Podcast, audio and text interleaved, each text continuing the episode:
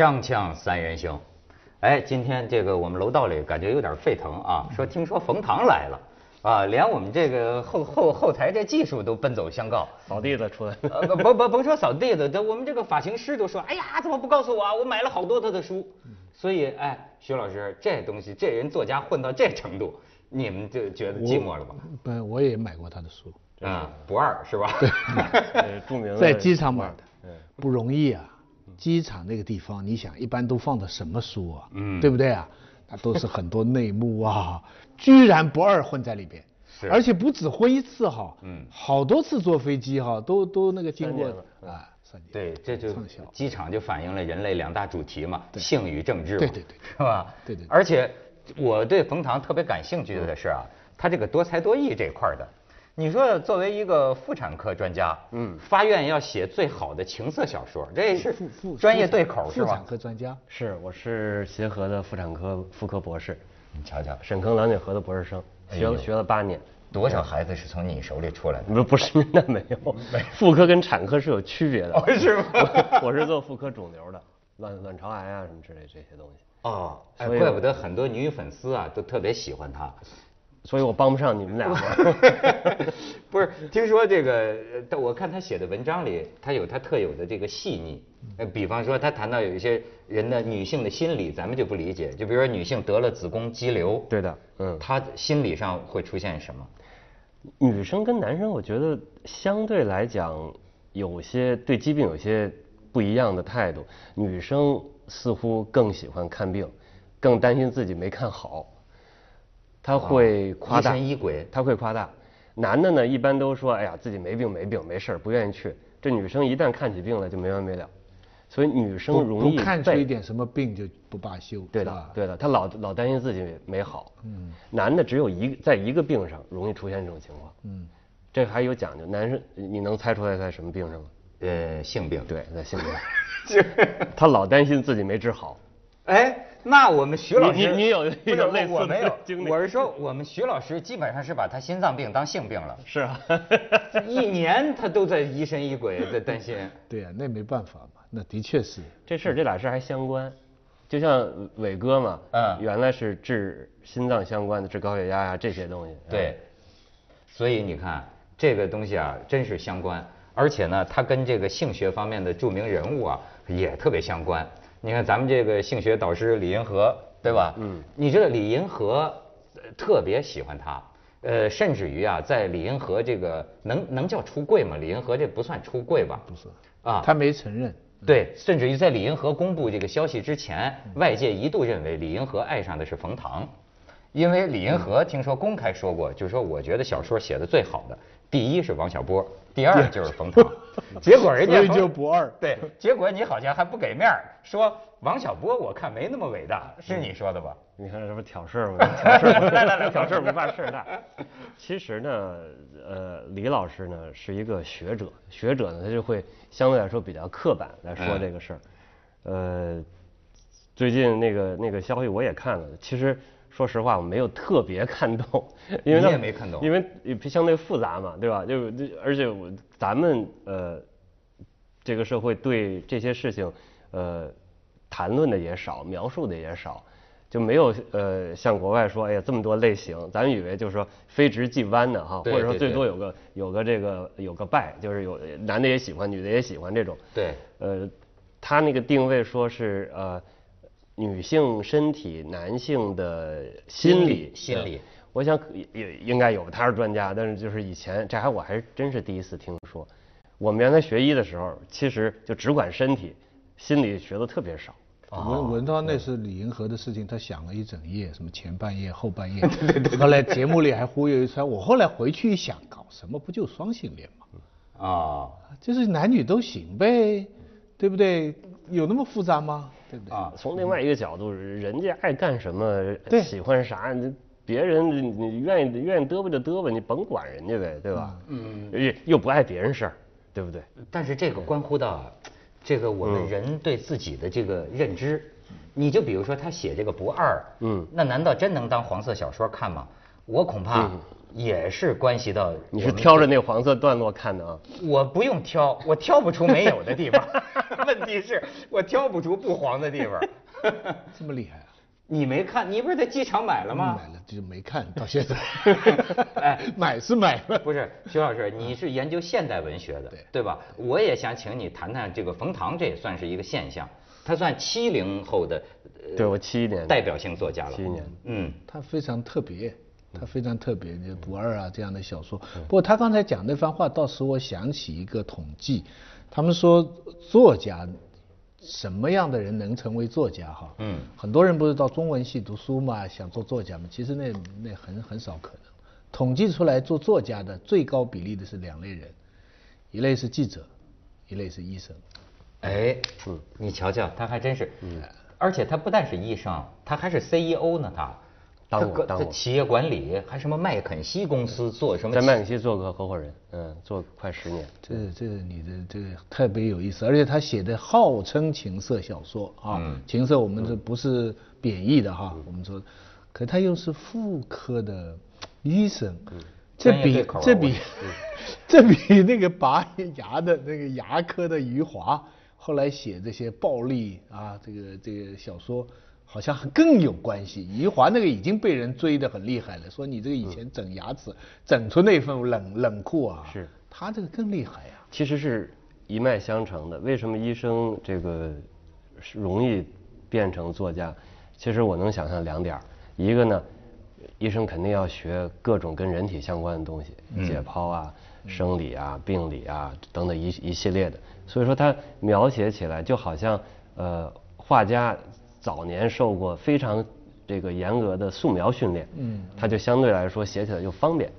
对吧？比如说我要描写你身体，有可能就比徐老师要精确一点，嗯对吧？你哦二百二百零六块骨头，然后大致什么样，什么地方有凸起的，说的文涛对吧？一阵心寒 这个，我觉得第二个呢，呃，医生通常按我们的行话讲，应该是一个关心人类的职业。啊，所以说他会呃从心理上多能体会一点这个大家的辛苦、快乐等等。所以你要有这些体会的话就，就就容易写一点。对，所以现现代文学的两个主要的人物，一个鲁迅，一个郭沫若，都是学医的。还有孙中山呢，孙中山最后他要把国家给治一治，是吧？咱们先去一下广告，锵锵三人行，广告之后见。刚才一聊不二啊，徐老师来神儿了。哈对，因为冯唐在讨论这个问题很合适，就是因为有很多人啊，不管他认真看还是不认真看，他把你小说当做情色小说看，但是你你自己是怎么看待这个这个这么一种看法，而且你自己是怎么定位你的作品？我觉得有两个差异必须要说清楚。嗯，也就是说，第一个差异呢是色情文学和纯纯文学。嗯，呃，我觉得呢，呃，或者说你更严格一点的说，你说呃严肃情色小说，嗯，和呃淫秽小说，嗯，我觉得这是有一个非常明确的区别区别在我心里。呃，怎么讲呢？我觉得严肃情色文学应该是 从这个性的角度去看人性，它实际上是在探讨一个人类的一些困扰，大困扰，对吧？性是一个很大的一很大的议题，而这个淫秽文学或者说淫秽不能说文学了，淫秽作品实际上是纯粹为了这个排解性欲用的，我觉得这是不太不太一样的。呃，照他私下里说的话再糙点儿他说我写的这个所谓的情色文学是吧？我的这个标准这个线在哪儿啊？就是看了不是让你手的，就不不以手为目的的。其实呢，我曾经尝试过，嗯，我还真写不下去以审为目的的小说，哦真写不了。你下不去那个手，就比如让你让你这个假设啊，让你脱了裤子去裸奔，对你你你以为自己能做到，其实你试试试试看，到门口自己就回来了，哎，有可能的。我以前那个专门写一篇论文，就是讲郁达夫的，就叫关于颓废倾向和色情描写，那是三十年前。那个时候就读研究生的时候，就非常困难的讨论这个问题，因为这个问题在在在我们的理论界，在实际一直到今天，在网络上，嗯，还是一个非常受争议的。后来学生每次也都是反复的问，那学生呢不跟你讲很多理论，就是说到底什么是色情的，什么是情色？我们如果界定情色是文学，嗯，而色情的这不算是文学的话，嗯，后来我想个办法，是不是凡严肃的情色的东西都是看了以后你不那么舒服的？就凡是你看了以后很舒服，得到一种享受、官能享受的，是的那就是一个比较色情的。我给他们举了个例子，我想他们大家都比较容易理解的例子就是《色戒》。嗯，就是李安拍《色戒》哈，在张爱玲小说里只有一句话，就说这个跟那个男的在一起，就像洗了热水澡。就那一句话呢，李安拍了三场戏，三次不同的关系。第一次是男的侵犯他的那种占有他，对吧？第二次是打平手，嗯，技术上很高。第三次他已经占上风了，是。反复拍那个枪的暗示的镜头，是。其实他已经可以落手去杀了，是。可是他这时候有点爱上他了，是。但是三场戏作为观众来说，你都很压抑，嗯，都很难过，都很紧张，你不会有性的快乐，所以后来，我我我觉得这个是一个很好的例子。石老师这个比喻特别好。其实呢，稍稍你再跳出来，实际上就是严肃文学跟通俗文学的区别。我当时是这么分的：这严肃文学，因为从我是学医的，从医学医的角度来看，它相当于去医院治病。嗯。而这个通俗文学实际上是 SPA，是去一个按摩院。嗯。也就是说，治病是让你疼的，你会觉得难受，给你拨开你的人性某一个痛点，捏一捏。实际上，这种捏的过程，实际上不是让你爽，是让你痛，让你觉得难受，让你觉得哎，痛过了之后，你对一个自己有一个更明确的、更冷峻的认识。而这个庸通俗文学或者庸俗文学，基本是我的定义就像 SPA，它一定是让你爽的，啊但是不能给你解决问题的。对这个，我看啊，就有两头儿。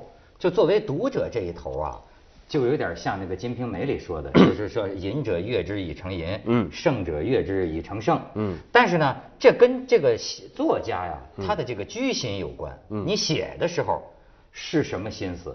所以这个我倒是想起啊，你说这个专业作家，我倒想起你这妇科这块的哈。嗯我这个问题啊，很粗俗，很粗俗啊，没关系呃很嗯也很愚蠢，但是可能跟他有点关系。嗯比方说，我从小就一直在想，比如你是妇科医生，啊嗯，你也是个男人，嗯 荷尔蒙满满的男人，嗯，那么你在医疗的时候接触女性的身体，尤其是她的身体还很姣好的时候，嗯，你的内心 是完全无欲的吗？是很非常专业，完全就当它是一具器官，不受到任何吸引吗？简单的答是的，基本上你把它当成一个人来看，而不是一个呃具有这个性能力的女人来看。但这是超我的层面。这是一个专业。那有没有有没？有专业那训练这是应该是，但是实际上呢？我觉得我个人体验，只要是在看病状态下，其实我自己是意识不到这个浅层的东西，也可能回来这个忽然想起来，哎，那不错哎，这个，但是那已经是在洗完手，自己可能吃饭的时候，可能已经不是在那个状态上，是呃很像画家。画家如果人体模特，我也问过他们，我说你画的时候，呃，心里有没有？他说画的时候，如果我不是为了这个今天的画的主题，不是为了这个描写我内心的性欲，那基本他心里就可以做到没有，哦，就只是人体，我要比较精准的看这个人体。那同样的道理，比如说你在写这个不二的时候，嗯，你的内心其实并不是像你说的往 SPA 那个方向去写的，你是为了表达自己的某种什么感觉。是的，其实这个书写呢，是我自己送给我四十岁的自己的一个生日礼物，就是呃我自己五月的生日，我跟王小波一天生日，五月哦十三号。对嗯呃，在那天之前是五月十一号，我最后结的笔。为什么说是送四十岁的这个生日礼物呢？我觉得四十岁之后，这男的从性上就要走下坡路了。嗯，呃，我基本的想法就是说，呃，我在走下坡路之前，把我上半辈子最困扰的我的一件事儿写清楚，就借一个这个初唐唐唐代初初年唐朝初年这么一个故事，一个这个鱼玄机的故事，给他说清楚，大致是这么一个初衷。哦，我什什么地方有困扰，我什么地方，当然没有这么直接说我痛苦啊，我痛苦啊，那那这那不是成，对吧？这个 成成街上的了。这个，呃，从不同的角度设计一个故事，设计一个结构，把主要的一些通点都呈现出来，是这么一个故事。作家写的时候的用意，你刚才说到了，是一回事；读者怎么看又是一回事。嗯我那个时候看《金瓶梅》的那个全本呢、那就完全不行啊，啊，就是啊，那个那但是要看 看完全本才不行，还是看到一块儿就不行？不看到中间就不行 啊，这躲在，呃你知道那个时候我是读了研究生，嗯，在可以进到书库里边，是，啊，那个是是有张张张竹张松坡啊，张松就是那个批本呐、就那种现状的。张松坡哎，张松坡的那个那个批本，啊，那这个看的就不，但是事后冷静来想，那是我不对，对不对？那不关这个作品的事情，所以这个事情复杂不能说就复在不对吧，也不能说不对 吧。这个我跟你说啊，跟那个跟这个环境啊，饱汉不知饿汉饥啊有关系。嗯，你像你你是七十年代，我我是六十年代的。我小的时候，你知道那处于一种什么状况？就甭说你作家写什么，我只要在一个小说里看见白嫩的胸脯，嗯这五个字儿，哎呦，我就女体嗯哎呦，我对我就跟今天你看了 AV 是一样的感觉。那你说，赶快找一没人角度，赶快脱裤子。没没 不是，我后来觉得这特别傻。我后来想，就是我跑到图书馆啊、嗯就看哪怕是那个小说《苦菜花》，嗯里边对对对，胸部那有什么情节？呃，女人的乳房，我就看这几个字儿啊，我就满足。后来我想，我干嘛不自个儿写呢？就是咱们接下广告，锵锵三人行，广告之后见。这冯唐也是当年看这个黄色手抄本儿 孕育出来的作家。我我错过了，没看过《少女的心》，最近看他们重版了，把它买来一看，一点都不好看，曼娜 什么都找不到。还有一个叫《曼娜回忆录》。你看的是那个香港印的那本书对对对，它里边有两个版本，一个是短版，一个是长版啊，发现没？哦，你都研究过？呃原来手抄本就有两个版本，一个是一个是很短，没什么没什么情色，还不如不二呢。不是那那当然了，不二他就 那是文学，那是文 学。这这是文学、啊，不能回我哎，但是刚才呢，这个我我我我我岔开一个话题，刚才徐老师还谈到李安，嗯我那天偶偶偶然我有时候留一些人的话哈，我那看到李安讲的一个话，嗯我觉得也可以谈谈。嗯当然这么一谈呢，就以为好像在说姜文，其实不是。我我觉得就是这两种观点呢，我想就教于你们了，就是。呃，二零一三年五月，我那天看，哎，李安有一次接受个采采访，他就说啊，嗯他说他觉得这个大陆的这个导演呢，有些呢有点自恋，然后他就讲了嗯其实他的一个艺术观，嗯。他说我觉得这个艺术不能只是你说你表达你自己，嗯。他说你要光是表达你自己呢，那么那就叫你自己，嗯。那就不叫艺术，嗯。他说我认为真正的艺术应该是浑然天成的，嗯。应该是一呼百应的，嗯。它不应该是一个，所以这样的一种观点，嗯，我不知道，因为但是咱们很多大陆导演，他们主张的观点就是表达我自己，嗯，我这我这说说，其实，呃，徐老师做文学的，这文学里边也有一种说法，作家分几个等级，比如说，写出你，写出我自己；二，写出人们；嗯三，写出人类，大致可能分成分成这三种。也就是说，特别好的文学，你读上之后会让你产生对全人类的感觉，所有的故事都会重现，所有人类的故事都会重现。但是呢，呃，我觉得切入角度跟艺术家不一样，有些他就拿自己当成一个钻井，我就啊。钻下去了，我自己最了解自己，拿自个儿当标本儿，但是他要跳出来，从一个稍稍游离的状态来看这个自己，就别把自己跟自己绑在一块儿，要有一个游离心，跳出来看，当成一个人类标本来看自己，我觉得这个态度就对了。啊。但你说的所有的东西，只要是如果是把自己绑得太紧的话，就所谓我执太盛的话，看自己啥都好，这是一大傻子，对吧？嗯。这个我觉得这块是有有有差异的，我不知道你你理解理解我我知道我的意思。嗯你知道关于呃我我我不是挑事儿啊，关于他他有一个提法，我是同意的，就是当年就说这个韩寒的小说，他写过一篇著名的文章，里边提出过一个叫金线。哎，我我就同意，因为现在啊，尤其是这些搞现代艺术的，嗯很容易把这个东西就变成，哎，我说那我说这就是艺术，这就是我的艺术，这行吗？相对对吧？好像那么那么行不行呢？我但是我就是觉得啊是有，虽然我说不清那是什么，存在着一个绝对标准的，就是那个就是就就是好，没有什么争议，那就是否则的话，就是博物馆没有存在的必要。我接着说几句，其实金线这事儿引起争论是个很怪的事儿，为什么呢？就是说，我觉得这有什么可争的呢？任何一个手艺，任何一个行当存在一定的标准，只是说这个标准不是很量化，这不是天经地义的常识吗？在我们这么一个时代，这种常识都会被人跳出来说，这常识不存在，我觉得是很可笑的时代。好了，呃，比如我我我举例，你是做主持人的，嗯，虽然一个好主持人这个标准你说不了特别清楚，对但你看两三集一个人主持的，你基本心里有根线对吧？当然了。而且呢，转回来，我假设啊，这个把你当成好主持人，当然你就是好主持人、啊，不是这假设吧呃你再有几个好主持人同时看一个节目，你们的判断应该差不太多。嗯嗯，这个内行这个文学上一看都知道。文学上就特别明显，比如说你叫我毕飞宇、格飞这个几个人，如果大家不昧着良心看十页某部小说，大家的标准，我觉得百分之八十应该说过线没过线，应该是类似的。是的，是的。不信咱就可以看，这跟盲品没关系。嗯，呃，在同自己这个行里边比较容易，稍跨一行就不明白了。是的，就是你教我们评小说，嗯，我参加很多这样评奖，虽然上次跟毕飞宇到台湾评奖，最后跟这个台湾的几个呃杨照啊，他们观点也很不一样，是但是总还能沟通。是但是你要叫我讲画，嗯，比方说什么艺术品，就是画画这种东西，就完全不懂了。同意的。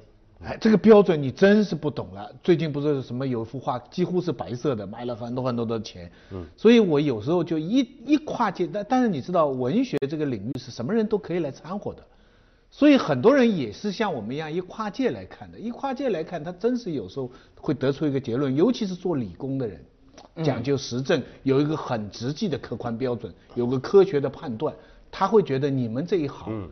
你们该什么什么，这么你们自己说的吧？哎，就是这样。什么东西都是个会看的看门道，不会看的看热闹。那是那是。哎，所以你说从某种程度上，难道文学是是属于会看的吗？是属于看门道里的人吗？嗯，但是文学，有的人认为是可以看门道，但是很多人觉得都可以看。文学是谁都可以来发言的。对，哎谁都可以来说这就不二在最广大的读者当中是个热闹，嗯，是不是？这有一个类似于一个金字塔，就是也就是说，呃，我自己个人体会啊，你比如不二，最广大的群众呢，可以看到这个情色呀，可以看到历史上的这个政治斗争啊等等。对但是呃，再往上走呢，其实又回到这个文学的本身，所谓的心目中的理想的读者其实是存在的，是什么意思呢？我写的时候觉得用心思的地方，如果你给这个足够长的时间、足够大的读者群，一定会有两三个读者说：“哎，冯唐那块写得好，我知道那块心思在什么地方。”哎，我觉得这个文学最美的就是说，就像我当时读曹雪芹或读这个这个呃呃《红楼梦》，读这个这个呃《金瓶梅》，那个作者已经死了很长时间了。我在一个小小屋里边点盏灯，翻着就是很简单的白纸黑字儿，忽然觉得妈这个写的他真好，就这个角度妙极了。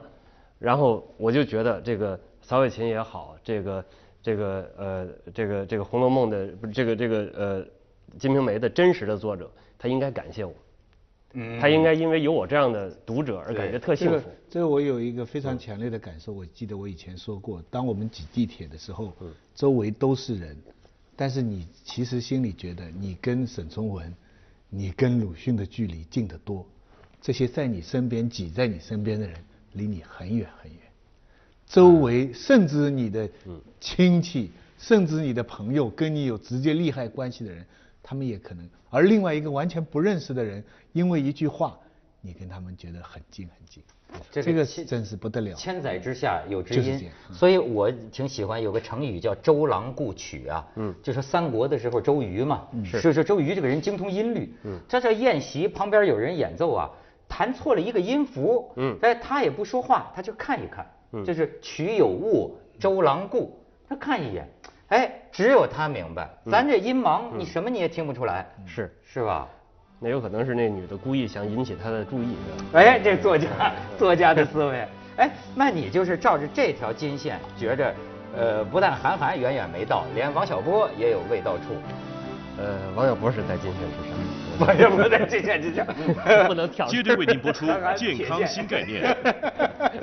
我没说。啊下集还有啊，下集聊聊，下集聊聊韩寒怎么不行啊。